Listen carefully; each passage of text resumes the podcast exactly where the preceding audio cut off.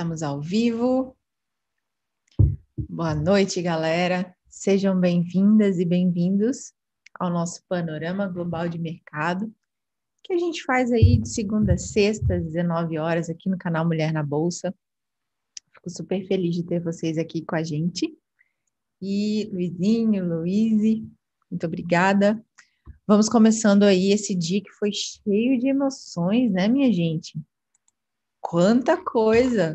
Hoje aí foi um teste realmente aí para saber se o nosso coraçãozinho está bem. Hoje, dia 3 de março de 2021, quarta-feira. E o nome, o nome do pregão de hoje, volatilidade.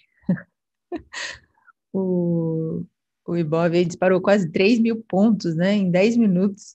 Eu estava gravando stories explicando o que a gente tinha feito na sala da mentoria lá cedinho. E o que aconteceu? Espirrou na minha cara, assim, ó, pum, tive que gravar de novo. Outro vídeo, né?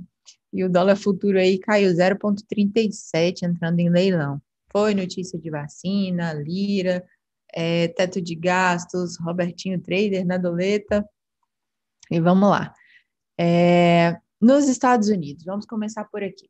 As principais bolsas americanas abriram aí a sessão em queda, com o mercado de olho é, no aumento dos rendimentos aí dos treasuries de 10 anos, né, mais uma vez, além dos dados de emprego privado de fevereiro, que desapontaram aí os investidores e reduziram o entusiasmo com uma recuperação econômica mais rápida.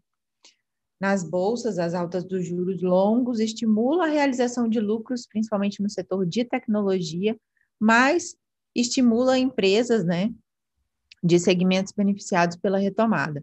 O índice Nasdaq encerrou em forte queda nessa quarta-feira, depois que os investidores venderam as ações de tecnologia e voltaram aí para os setores considerados um pouco mais propensos a se beneficiarem com a recuperação econômica, com estilo fiscal e programas de vacinação. As ações da Amazon, Microsoft e Apple caíram e foram as que mais pesaram no índice S&P 500, e uma notícia curiosa também, né? Que não tem muito a ver, mas eu acabei de ler que a Amazon mudou, inclusive, o logotipo, porque alguns internautas associaram a imagem ao bigode de Hitler. E ela foi lá e alterou. Eu achei interessante. É, isso aqui é dar ouvido, né? Principalmente aos seus consumidores. Foi bem legal. Bom, então, Dow Jones, índice Dow Jones caiu 0,38%, fechando em 31.272 pontos. O S&P 500 caiu 1,3%, foi para 3.800 pontos, 3.819 mais precisamente, e Nasdaq caiu 2,7%, foi para 12.997 pontos. Então, Nasdaq aí, que é mais concentrado na, com as ações de tecnologia, é, foi uma queda brusca. Os principais índices asiáticos aí ficaram no terreno positivo. E com relação à Europa e na alta dos juros, né, dos Estados Unidos derrubou aí as principais bolsas da Europa no início das sessões, elas fecharam aí mistas. Alguns países da Europa começaram a avaliar também o custo das medidas de incentivo fiscal para socorrer a economia e como essa conta será paga. Hoje, o Reino Unido anunciou o aumento de impostos é, o, a, e além disso, né, também, é, o mercado teme que os governos usem a inflação para reduzir as suas dívidas. Reforça ainda mais a tendência de alta dos juros longos.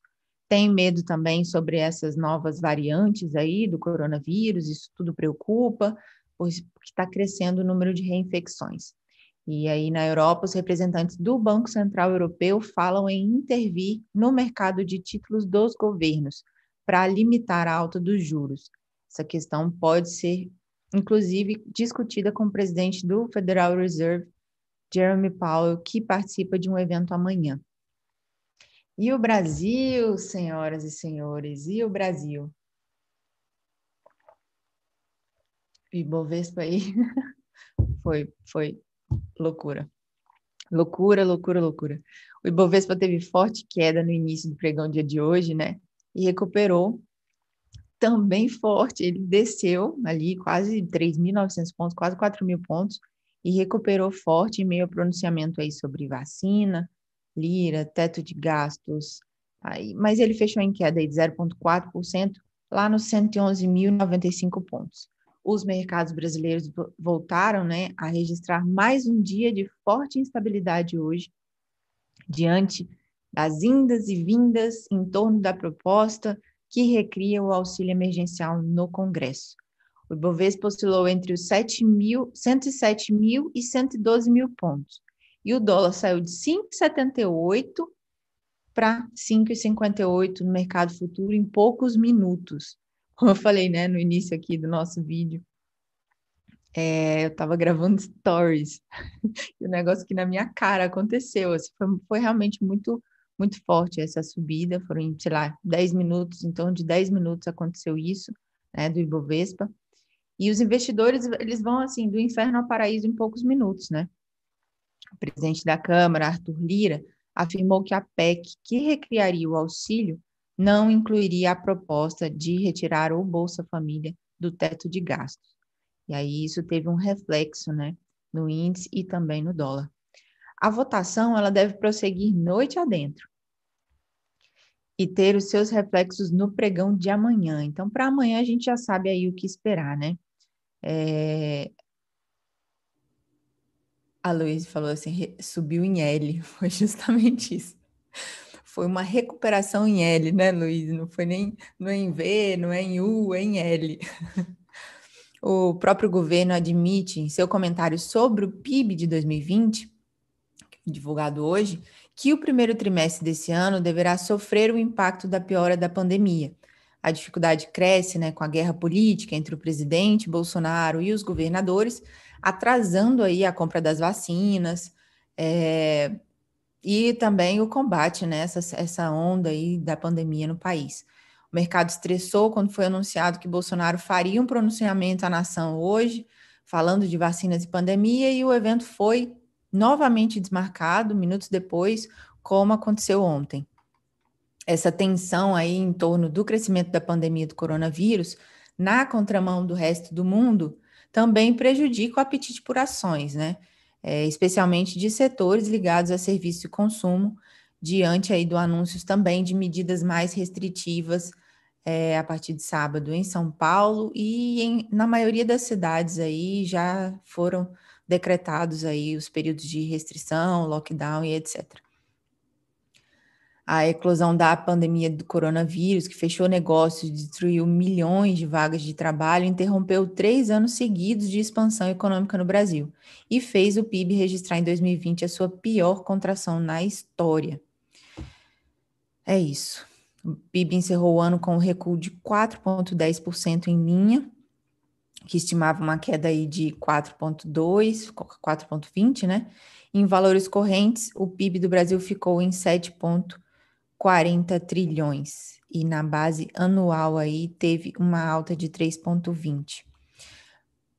As ações da PetroRio fecharam entre as maiores altas do dia no Ibovespa, com alta de 4,61, seguidas por Magazine Luiza, que subiu 3,50% e Sabesp com alta de 1,90%. No terreno negativo, os destaques foram Pão de Açúcar, que caiu 5,61% depois ali da cisão uh, do açaí. A CVC, com queda de 4,53%, e obviamente que isso era, já era esperado por causa dessas novas restrições de locomoção em alguns estados. E Petrobras também, Petrobras On caiu 4,29%, com dúvidas sobre a nova gestão, depois de alguns conselheiros aí decidirem sair. O dólar futuro, então, como a gente falou, fechou em queda de 1,12% a 5,62%, após aí a notícia do alívio sobre o teto dos gastos, né? Chegou a bater aí 5,78 no pregão de hoje. Luizinho do Game está aqui, que é o nosso querido operador do dólar, mestre do dólar, ele que deve ter sentido aí as emoções do pregão de hoje também. É, a atuação do Banco Central, notícias do cenário fiscal, aí a moeda deu um alívio, né? Os contratos futuros de petróleo fecharam em alta nessa quarta-feira, com a expectativa de que a OPEP mantenha a produção inalterada. Isso aí impulsionou o preço da commodity. Eu até falei para vocês, eu acho que ontem aqui no Panorama, né, que existia aí a expectativa de que eles aumentassem a produção, mas não, já saiu uma notícia de que é, alguns integrantes sugeriram manter a produção inalterada em abril, e obviamente que isso impactou e elevou o aumento aí, elevou os preços do barril. O petróleo WTI fechou em alta de 2,56%, petróleo WTI para abril fechou em alta 61 dólares e 28 por barril.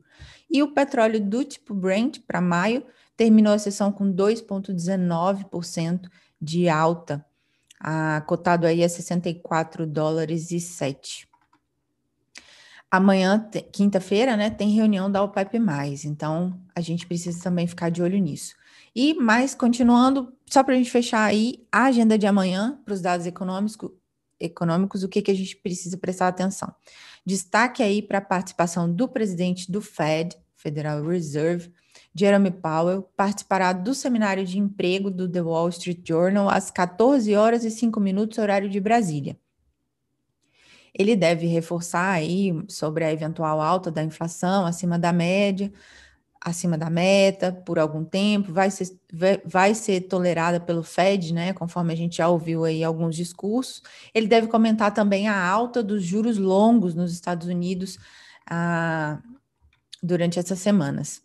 Amanhã também saem os pedidos de seguro-desemprego semanais nos Estados Unidos, que podem mostrar o impacto positivo da redução das restrições sanitárias após a queda dos casos de Covid-19. Saem também dados de produtividade e custo unitário do trabalho no quarto trimestre e as encomendas à indústria americana em janeiro, que devem registrar uma pequena queda em relação ao mês anterior. Para a zona do euro, também serão divulgadas a taxa de desemprego e as vendas no varejo de janeiro. E amanhã, só relembrando, a OPEP mais e seus aliados concluirão a sua reunião aí de dois dias. Galera, era o que tínhamos para o fechamento de mercado na data de hoje. Fico muito feliz que vocês estejam aqui comigo.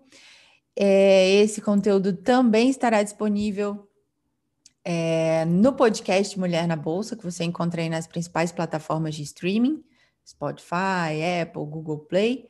E fico aqui, deixo o meu beijo para vocês, um bom pregão amanhã. Fiquem todos com Deus e não esquece, não. Deixa aqui o seu joinha se você gostou desse conteúdo. Se inscreve no canal, que isso aí ajuda a gente a seguir e a entregar esse conteúdo a mais pessoas.